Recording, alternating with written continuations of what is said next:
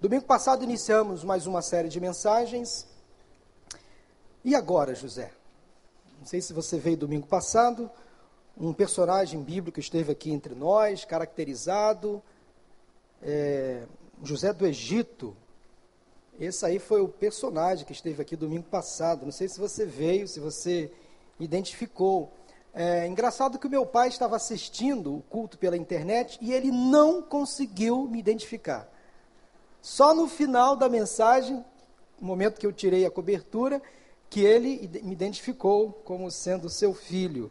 José do Egito foi o primeiro José que nós abordamos domingo passado nesta série de mensagens, um homem à frente do seu tempo, criado em uma família disfuncional, tinha tudo para ser uma pessoa frustrada, com muitos problemas, traumas. Ele despertou desde cedo a ira dos seus irmãos, a inveja, até que foi vendido pelos próprios irmãos a um grupo de mercadores, e esse grupo vendeu para o Egito, onde ali ele foi vendido como escravo e ele passou a trabalhar para um homem muito influente, ligado ao faraó, chamado Potifar. E José foi para a casa de Potifar. E ali nós conhecemos muito bem a história.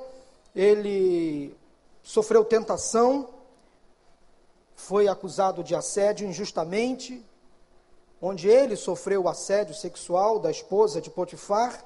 Ele foi preso, injustamente preso, e ali Deus começou a usar a vida de José na prisão e ele despertou o interesse das pessoas porque ele, além de sonhos, ele passou a interpretar sonhos. Além de ter sonhos, ele passou a interpretar sonhos.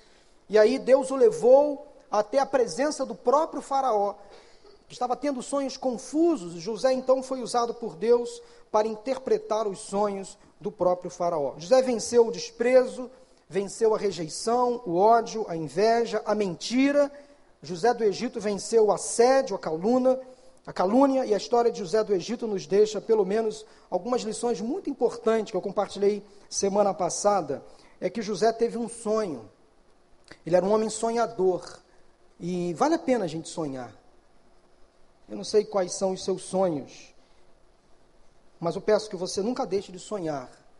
Sonhe acordado, sonhe sonhos reais. Coloque sempre os seus sonhos, seus projetos nas mãos do Senhor. A segunda lição que a história de José nos ensina é que ele foi um homem de caráter. José cuidava da sua imagem. Ele era um homem zeloso, buscava andar corretamente, honestamente. Ele não caía em armadilhas. E eu e você não devemos deixar que falem mal de nós. Devemos zelar pela nossa imagem. A terceira lição que a história de José nos ensina é que ele foi um homem muito maduro, apesar da pouca idade. Apesar de novo, assumiu funções importantes no Egito. Nunca se acostume com a mediocridade. Procure ir sempre além. Seja o melhor profissional no seu trabalho, o melhor estudante na sua escola. Cresça, amadureça, sonhe sonhos altos, elevados. E a quarta e última lição que a vida de José do Egito nos ensina é que José tinha um coração perdoador. Sofreu muito na vida do, com, nas mãos dos seus irmãos. Ele, apesar de tudo que passou, de tudo que sofreu, toda calúnia, toda injustiça, ele sempre aprendeu a perdoar. Eu e você devemos também ter sempre um coração perdoador, não devemos guardar mágoas de ninguém. Se posso traduzir a vida de José do Egito em uma palavra, eu traduzo como um homem vencedor. Vencedor é a palavra que mais identifica a vida de José do Egito. Um homem vencedor, por tudo que passou, por tudo que fez e para onde Deus o levou, ele foi um vencedor.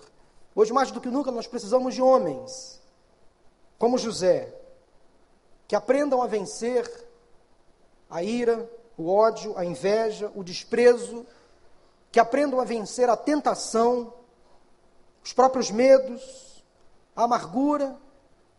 Nós precisamos de homens e mulheres que aprendam a ser vencedores de verdade, conforme aprendemos na palavra de Deus.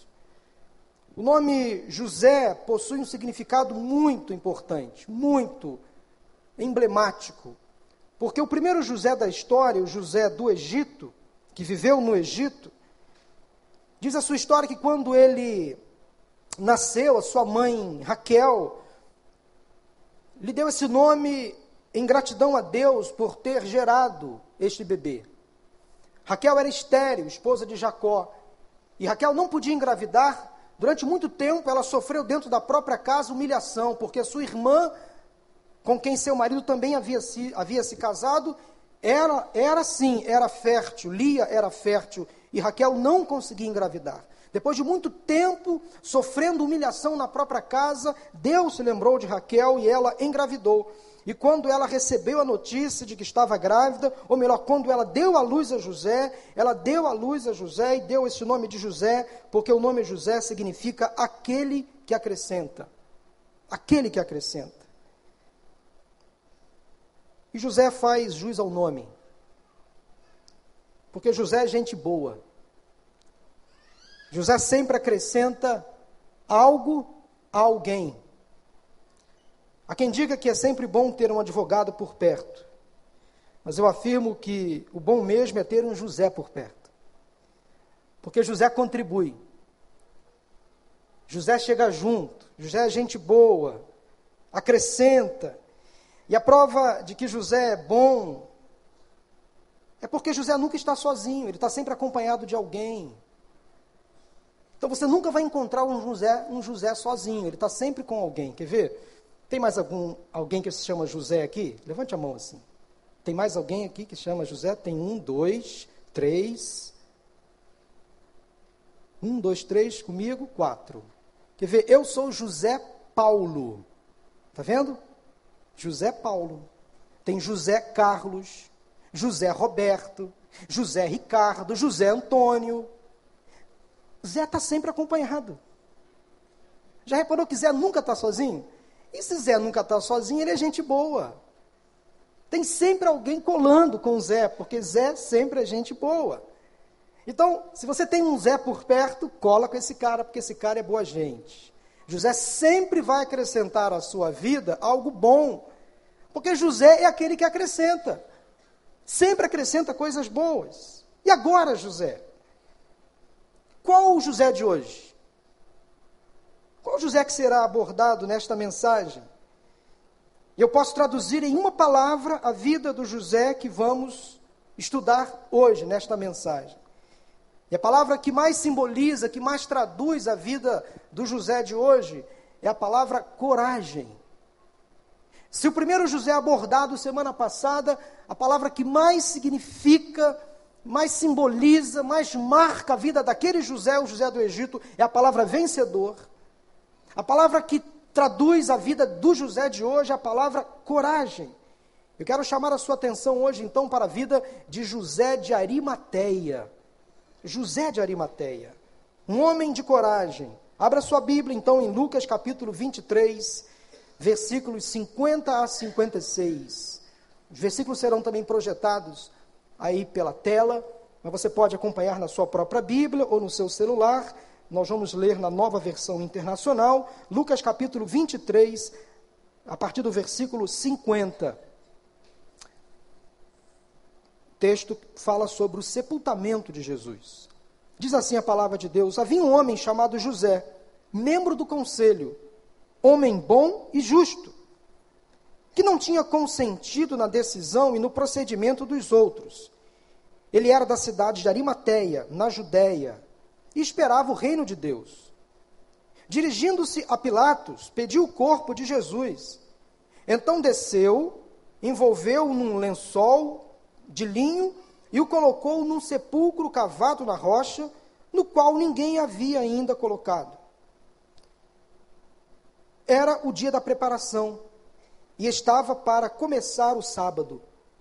As mulheres que haviam acompanhado Jesus desde a Galiléia seguiram José e viram o sepulcro e como o corpo de Jesus fora colocado nele. Em seguida foram para casa e prepararam perfumes, especiarias aromáticas e descansaram no sábado em obediência ao mandamento. Amém? Meus irmãos, como sabemos, Jesus morreu em uma sexta-feira. Pelo menos a maioria das tradições diz que Jesus morreu numa sexta-feira por volta das 15 horas. O sábado judaico começaria três horas depois, às 18 horas da sexta-feira, com o pôr do sol. E houve uma coincidência, ou uma jesuicidência, se é que eu posso assim afirmar, que o julgamento, a morte e a ressurreição de Jesus culminou com a celebração da Páscoa judaica. Então, a condenação, a morte, a ressurreição de Jesus, de uma certa forma, aconteceu, tudo isso aconteceu junto com uma das mais tradicionais festas judaicas, a festa da Páscoa. As autoridades religiosas estavam todas elas envolvidas com a celebração da Páscoa, mas tiveram que interromper todo o preparativo para acompanhar o julgamento, a condenação e a morte de Jesus. E Jesus morreu numa sexta-feira. E as autoridades religiosas não queriam que os corpos dos crucificados continuassem por muito tempo expostos na cruz. Então eles costumavam pedir que os soldados quebrassem as pernas dos crucificados para apressar a morte. Jesus, vocês sabem, foi morto junto com dois ladrões, justamente condenados à morte, mas Jesus não, era inocente. Os soldados fizeram exatamente como foi mandado e eles quebraram as pernas dos dois ladrões. Mas quando chegaram a Jesus, descobriram que o nosso Cristo já estava morto. Cerca de duas horas antes do pôr do sol, Jesus e os dois ladrões foram retirados da cruz. Cada um de sua cruz. E como as leis judaicas não permitiam sepultamentos no dia do sábado, e o sábado, como disse, para os judeus começava às 18 horas da sexta-feira, havia um espaço curto de tempo para que todo aquele processo para o sepultamento fosse iniciado, para que os corpos fossem retirados cada um da sua cruz, e levado para o local apropriado para o sepultamento. Os discípulos haviam desaparecido.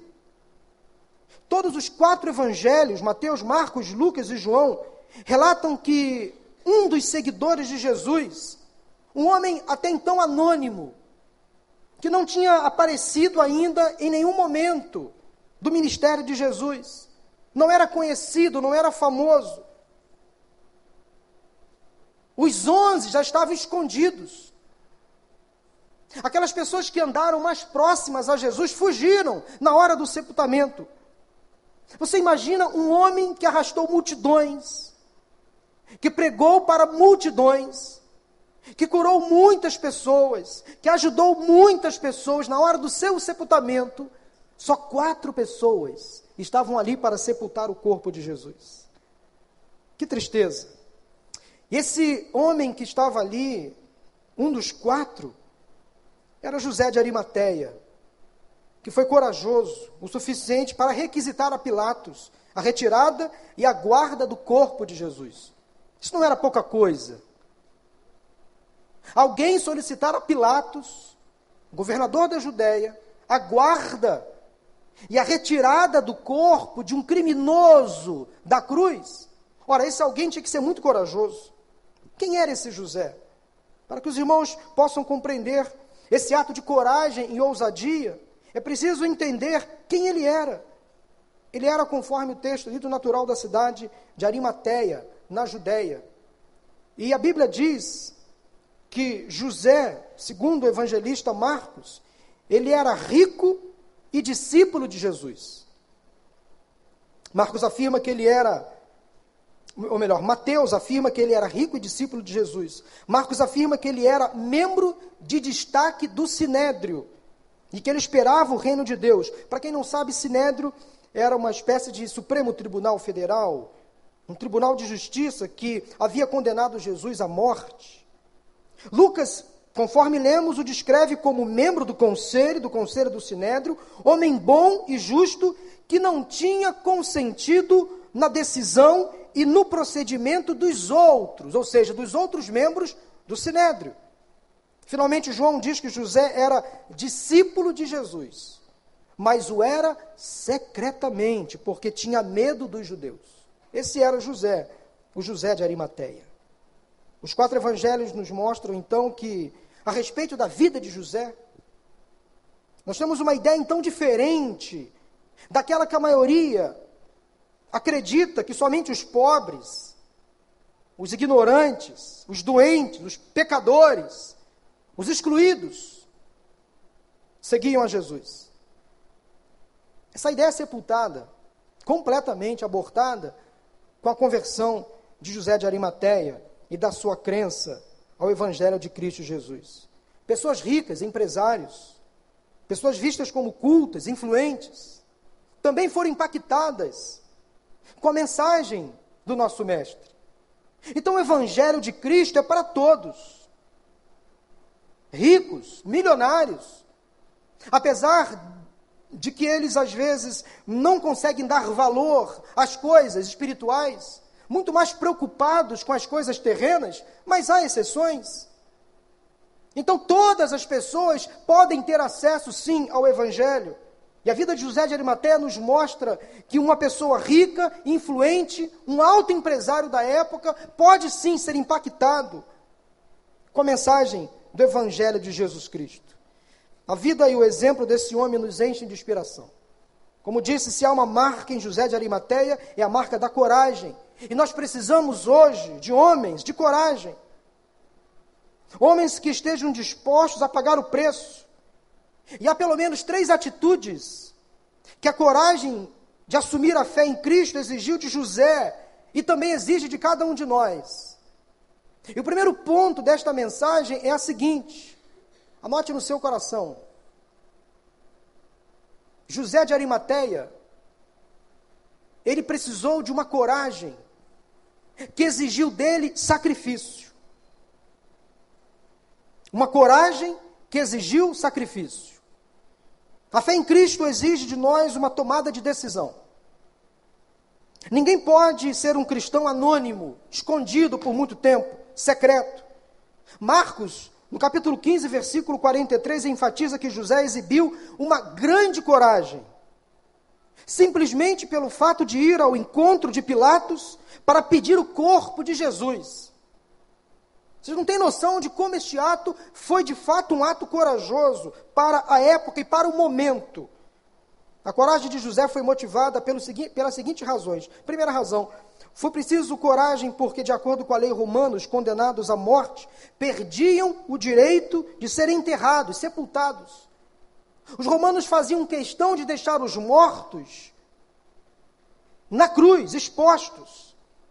Os corpos, então, de alguns criminosos eram abandonados, ficavam sem sepultamento, ou, na melhor das hipóteses, eram colocados numa espécie de cemitério para indigentes. E ficavam ali, onde pássaros, animais ferozes se alimentavam desses corpos.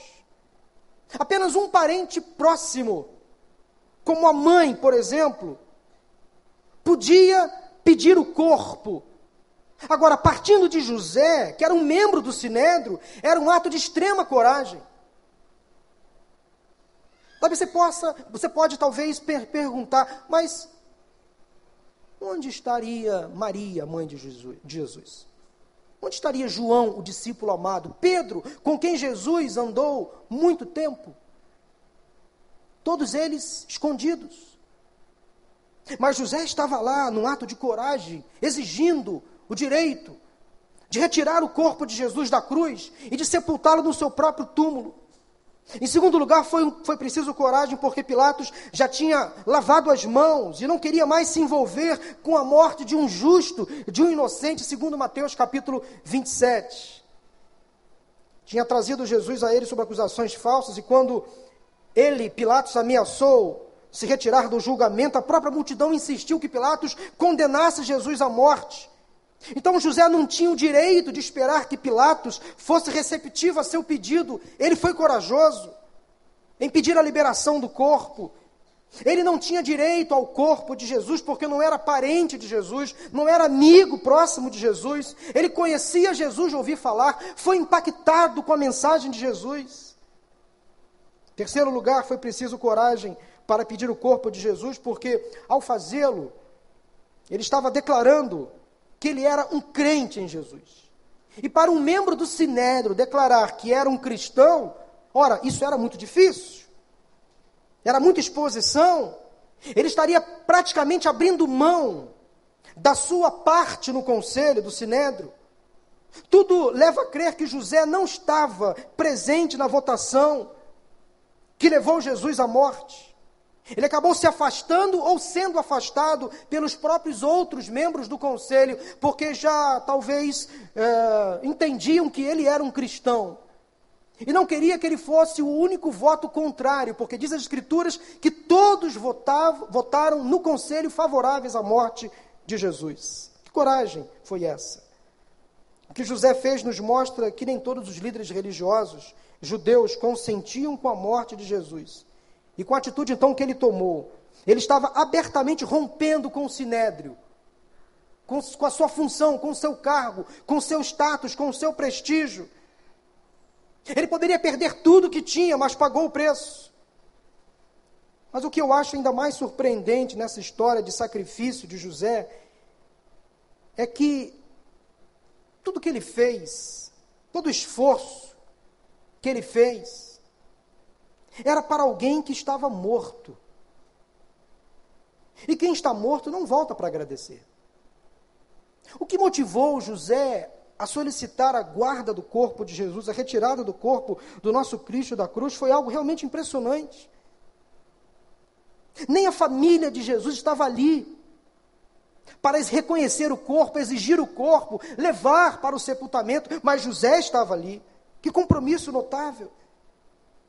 José também pagou o preço com as suas próprias finanças. Houve um investimento, um custo financeiro. Ele mandou fazer um túmulo para si e custou caro. Ele decidiu doar o próprio túmulo sem ter a mínima noção de que aquele túmulo só seria utilizado por três dias. Daí eu pergunto a você nesta tarde: você está dando o seu melhor ou as sobras para Jesus? Que tipo de sacrifício você tem feito para agradar a Deus? Será que ser um seguidor do Evangelho de Cristo para vocês, para você tem lhe custado alguma coisa? Será que você está disposto a pagar o preço? a fazer algum tipo de sacrifício por amor a Cristo, por defender a causa de Cristo? Que tipo de sacrifício você tem feito na sua escola, na sua faculdade, no seu trabalho, na sua família, nesta sociedade tão carente de valores? Que tipo de esforço você tem dado, você tem feito? Será que os outros conseguem olhar para você e identificá-lo como um cristão, como um seguidor de Cristo? primeira lição que a vida de José me ensina é que José teve uma coragem, e esta coragem exigiu dele sacrifício. E todos nós devemos nos sacrificar de alguma forma, abrir mão de algumas coisas, por causa do Evangelho de Jesus Cristo. Mas a segunda lição que a vida de José de Arimateia nos ensina, me ensina, é que houve por parte de José uma coragem que exigiu dele parceria. Ninguém é corajoso sozinho. Guarde isso no seu coração. Ninguém é corajoso sozinho. Eu quero quebrar um paradigma aqui com vocês, porque há pessoas que acham que para ser corajoso você precisa assumir riscos, se expor desacompanhado, sozinho. Ou seja, você não precisa de ninguém para mostrar quem você é: corajoso, forte, viril, nada disso. Nos quatro evangelhos que relatam o sofrimento, a morte, a ressurreição de Cristo, quatro pessoas estiveram presentes no sepultamento de Jesus. José, este José, o de Arimateia, Nicodemos, aquele mesmo Nicodemos, que foi procurar Jesus na calada da noite. Ele também, a exemplo de José de Arimateia, era membro do conselho, não queria se expor. Este mesmo Nicodemos que ouviu de Jesus aquela célebre frase que resume a Bíblia, o Evangelho em miniatura. Vamos recitar juntos o que Jesus disse a Nicodemos e que entrou para a história como a Bíblia resumida, João 3,16, o que diz? De tal maneira que deu seu Filho unigênito, para que todo aquele que nele crê não pereça, mas tenha a vida eterna. Essas palavras Jesus disse não a uma multidão, Mas há uma pessoa, Nicodemos, que estava com José no sepultamento de Jesus. Outro discípulo secreto. Além de José e Nicodemos, Maria Madalena e uma outra Maria estavam ali juntos. Os quatro participando do sepultamento de Jesus. Foram os únicos que se atreveram a comparecer. Os discípulos estavam trancafiados, apavorados com a possibilidade de serem presos e sujeitos ao mesmo fim. A bem da verdade, todos que seguiam a Jesus mais de perto estavam traumatizados pelo que haviam testemunhado. A fé em Cristo não exige que estejamos sozinhos. Tirar um corpo sem vida de uma cruz não é um trabalho de um só homem. José precisou de ajuda, precisou de auxiliares, ajudantes. Pelo menos então um, conforme as Escrituras, ajudou José a tirar o corpo de Jesus da cruz, Nicodemos. Estava lá Nicodemos junto com José. Uma coragem que exigiu parceria. Quero sugerir que esses dois seguidores de Jesus, cheios de medo, eles eram amigos no trabalho. Eles foram lá preocupados com a reputação, com que falariam a respeito. Mesmo assim, eles se reuniram, uniram forças se motivaram e resultado foi que ganharam a coragem necessária para tornar pública a fé que tinham alcançado. Há uma letra de um hino evangélico que diz o seguinte: quem anda sozinho pode ir mais rápido, mas nem sempre vai mais longe. Não é verdade? Quem anda sozinho pode ir mais rápido, mas nem sempre vai mais longe. Essa música é baseada em Eclesiastes 4, de 9 a 12, onde lemos no versículo 9 o seguinte: É melhor ter companhia do que estar sozinho, porque maior é a recompensa do trabalho de duas pessoas. José e Nicodemos, parceiros, amigos de trabalho, tomaram o corpo de Jesus da cruz e o prepararam para o sepultamento. Mas tem algo muito interessante no sepultamento de Jesus. Nicodemos ainda trouxe uma mistura caríssima de mirra e aloés, cerca de 34 litros. E então ambos envolveram o corpo de Jesus num pano de linho, caríssimo. Olha o investimento aí. Linho, embalsamaram o corpo de Jesus com 34 litros de mirra e aloés, perfumes aromáticos caríssimos que eram utilizados tão somente para ungir realezas, pessoas muito nobres. Esses dois homens estavam dizendo a todos mais ou menos o seguinte: vocês condenaram e mataram o nosso Jesus, o nosso Senhor, o nosso Mestre, como um criminoso qualquer, como um ladrão, como um salteador, apesar de tudo que ele fez por vocês. Mas tudo que ele fez foi por amar vocês demais. Mas nós o aceitamos como o nosso rei, como ele é. Por isso investimos no sepultamento do nosso mestre. Por que José e Nicodemos fizeram isso? Porque eles compreenderam que a fé em Jesus exige, exige parceria, relacionamento. Ninguém consegue viver a fé cristã sozinho, isolado. Nós somos um corpo, somos uma igreja. Precisamos estar juntos, somos seres gregários. Hoje cresce, infelizmente, o número de desigrejados. Pessoas que acham que podem viver a fé cristã em casa, ou tão somente em casa. Não querem mais estar junto. Confundem.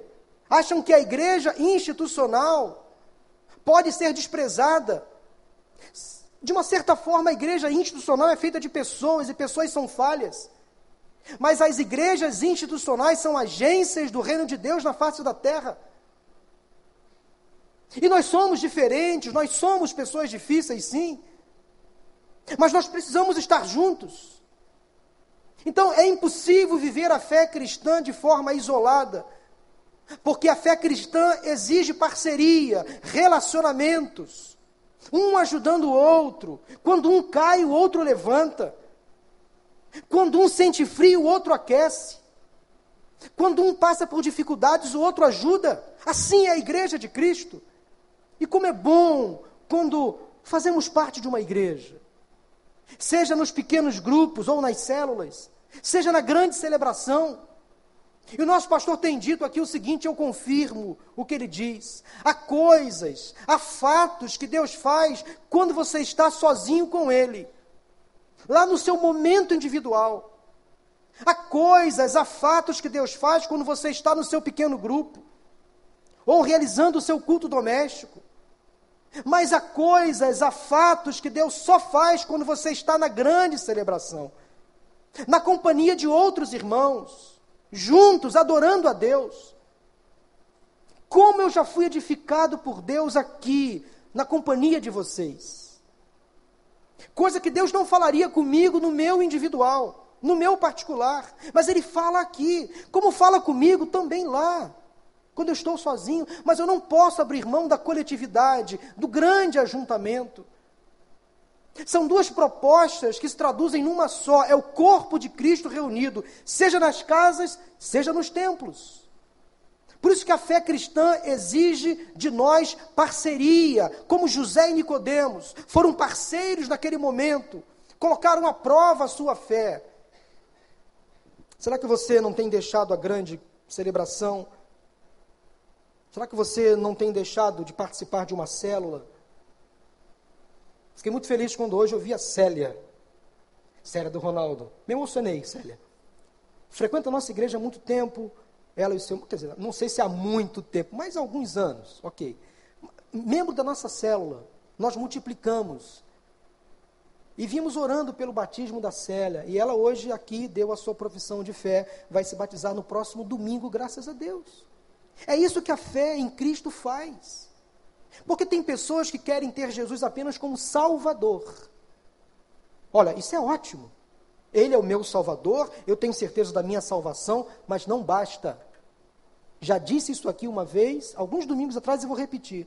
Nós precisamos ter Jesus como Salvador e também como Senhor. Quando eu tenho Jesus como Senhor, eu passo a obedecer o que Ele manda eu passo a ser servo, discípulo, eu faço a, passo a cumprir o que ele me ensina. Aí eu participo de uma igreja, eu me batizo, eu participo da ceia, eu sirvo, eu adoro, eu prestigio os eventos da minha igreja, eu me envolvo, os meus dons são utilizados para abençoar o meu próximo, eu dizimo, eu oferto, eu sirvo com alegria. Eu ajudo, sou ajudado. Isto é corpo de Cristo, irmãos. Isto é ter Jesus como Senhor. É fazer aquilo que Ele manda. É servir ao próximo. É adorá-lo em espírito e em verdade. Como é bom quando nós temos este sentido de corpo. Isto é igreja. Mas em terceiro e último lugar, o exemplo de José de Arimateia nos ensina, e me ensina em particular, que ele teve uma coragem que exigiu testemunho. E agora, José? A festa parece que acabou. O seu Jesus está morto. Aquele a quem você confiou, depositou a sua esperança. Este homem, José, está com o corpo lá na cruz, está morto. O que fazer agora? E agora, José? Vai voltar para casa? Vai perder o emprego? Não. Ele se manifestou publicamente, pediu a permissão para sepultar Jesus em seu próprio túmulo, recém-cavado na rocha, nunca tinha sido utilizado antes. José fez o que Pedro não fez. José fez o que Judas não fez. Ele não se omitiu, ele não negou, não traiu, não se escondeu. Ele foi extremamente cuidadoso e olhem, observem o seguinte: usou um recurso da própria lei que o amparava. Observe o que está escrito em Deuteronômio, capítulo 21, versículos 22 e 23. Veja bem, ouça: se alguém culpado de um crime que merece a morte for morto e pendurado no madeiro, não deixem o corpo no madeiro durante a noite. Enterrem-no naquele mesmo dia, porque qualquer que for pendurado no madeiro está debaixo da maldição de Deus. Não contaminem a terra que o Senhor, o seu Deus, lhe dá por herança.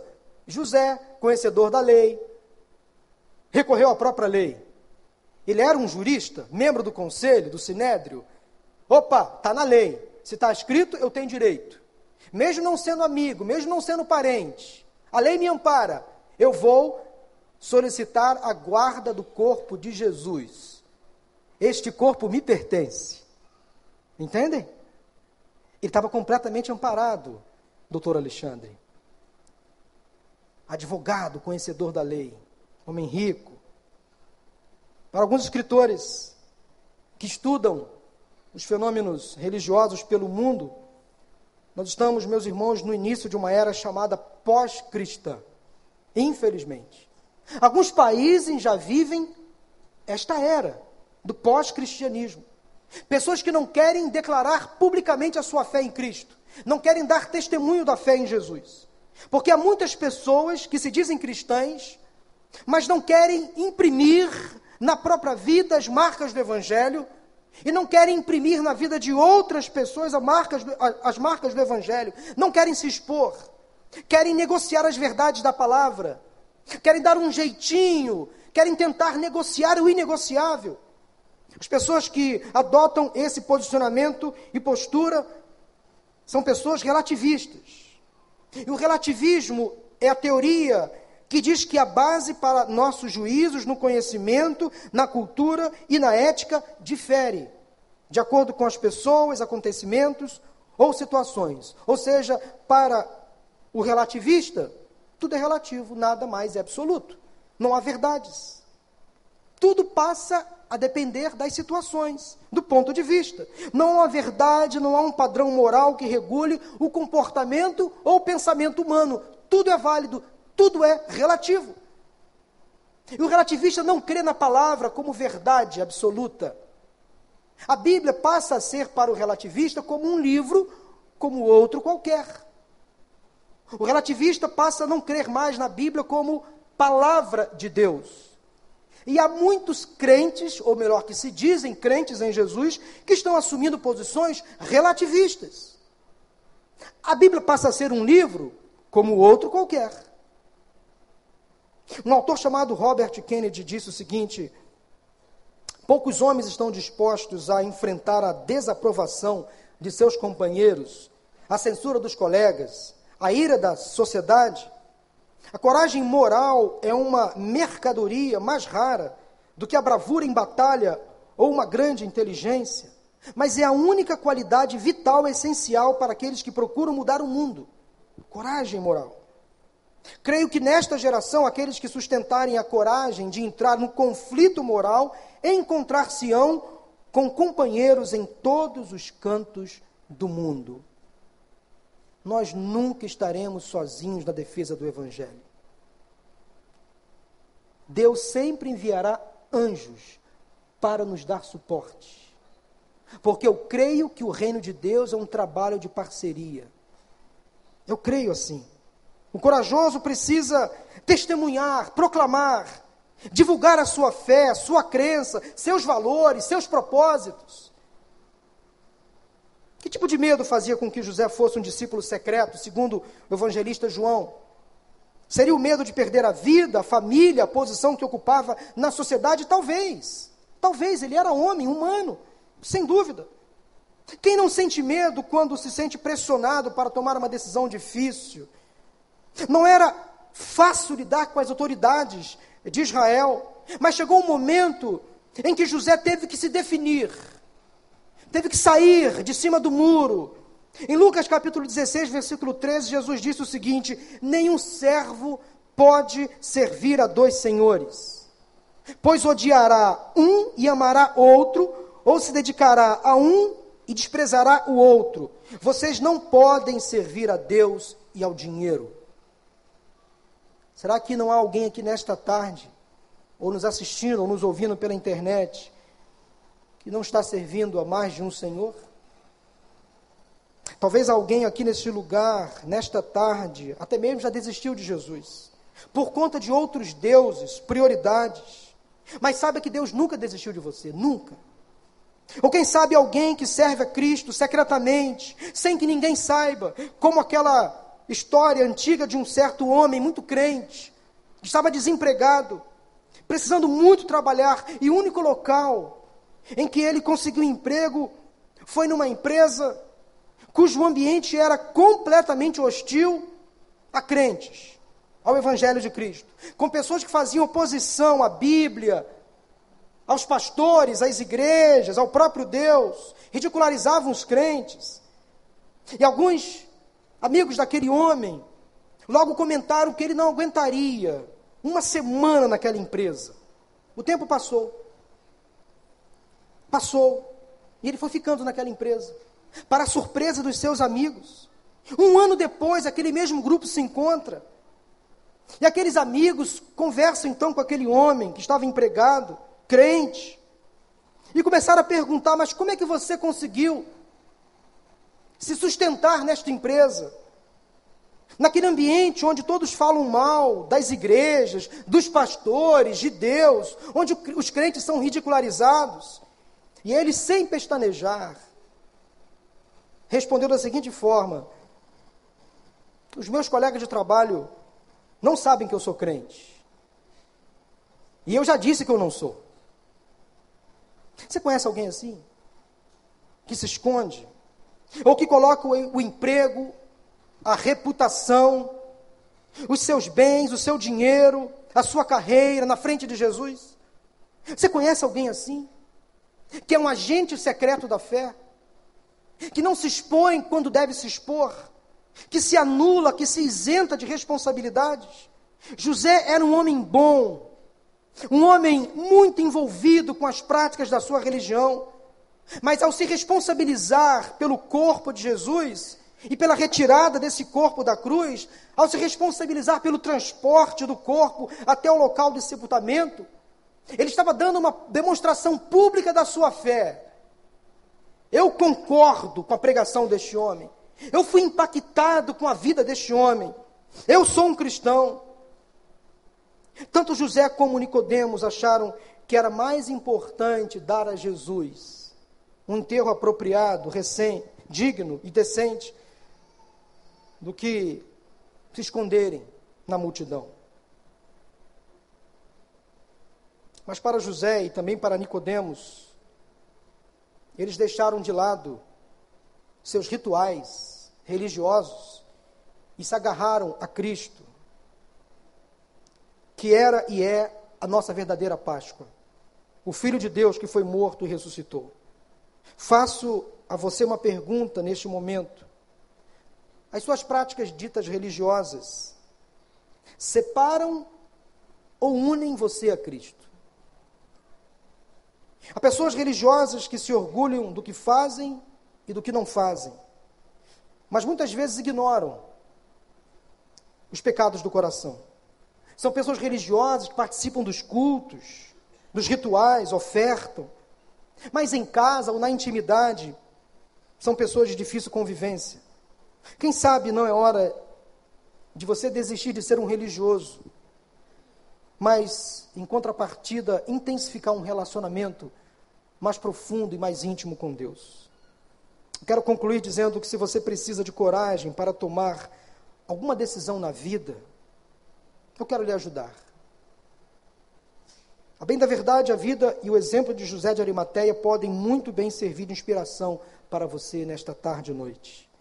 Primeiramente, preciso perguntar se você já recebeu Jesus como seu Salvador e como seu Senhor. Se ainda não, se falta a você coragem, eu gostaria que você hoje se enchesse de coragem, tomasse hoje essa decisão. Mateus capítulo 10, 32 e 33 diz o seguinte: Quem, pois, me confessar diante dos homens, eu também o confessarei diante do meu Pai que está nos céus. Mas aquele que me negar diante dos homens, eu também o negarei diante de meu Pai que está nos céus. Outro apelo que faço a você é que nós precisamos de homens corajosos. Mulheres, idem. Mas eu quero falar dos homens que tenham coragem para dizer não aos vícios, às compulsões, às tentações, aos convites que, que distanciam você de Deus, da sua família. Homens que tenham coragem para dizer não às comodidades é, terrenas.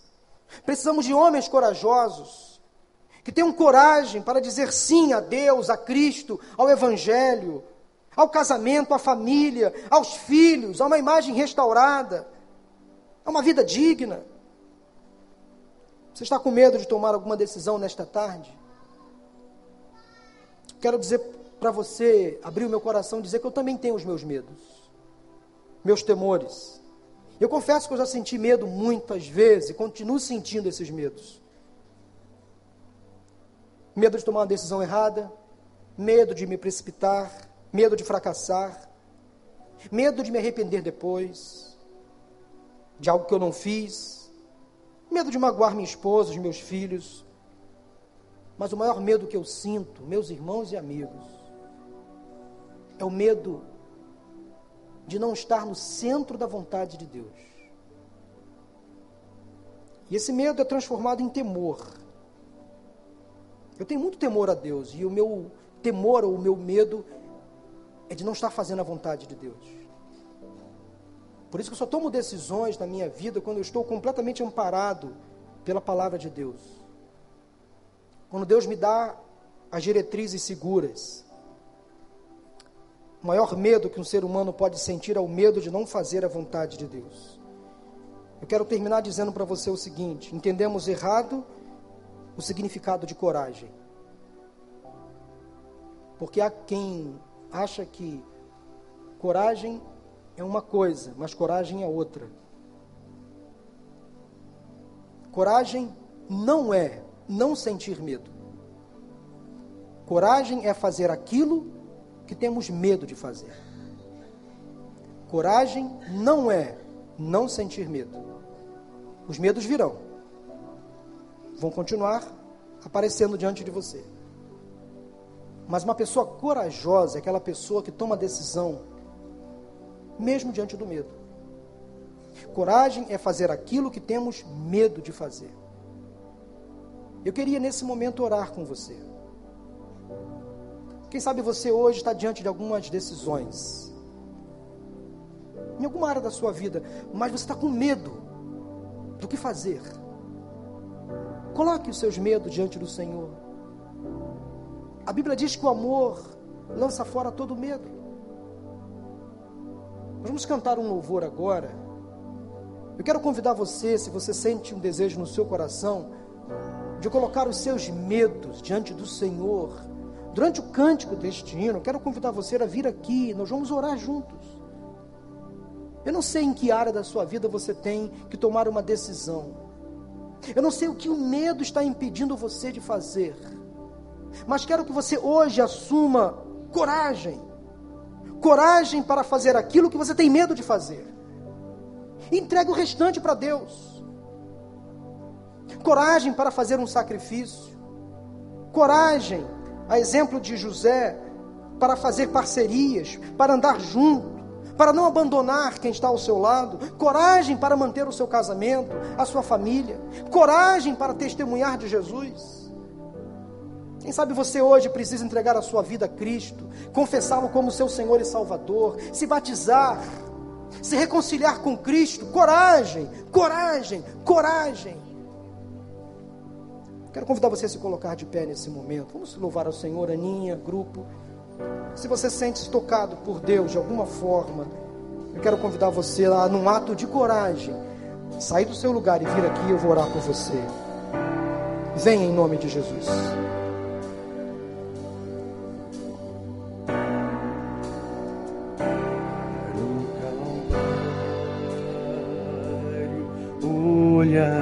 Pode vir em nome de Jesus, vem aqui. Onde por mim morreu Jesus, vejo seu corpo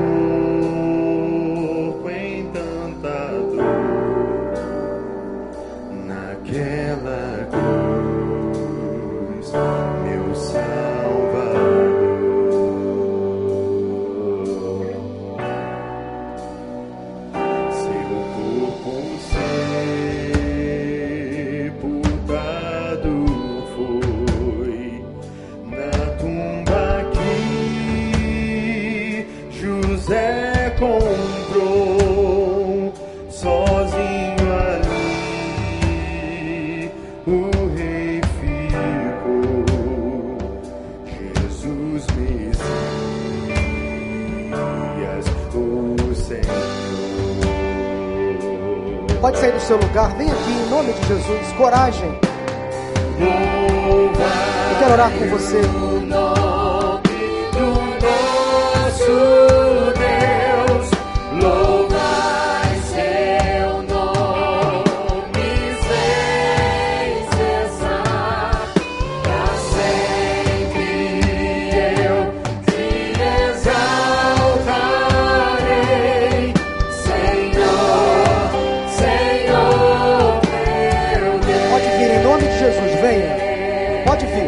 Nome de Jesus. Coragem, coragem.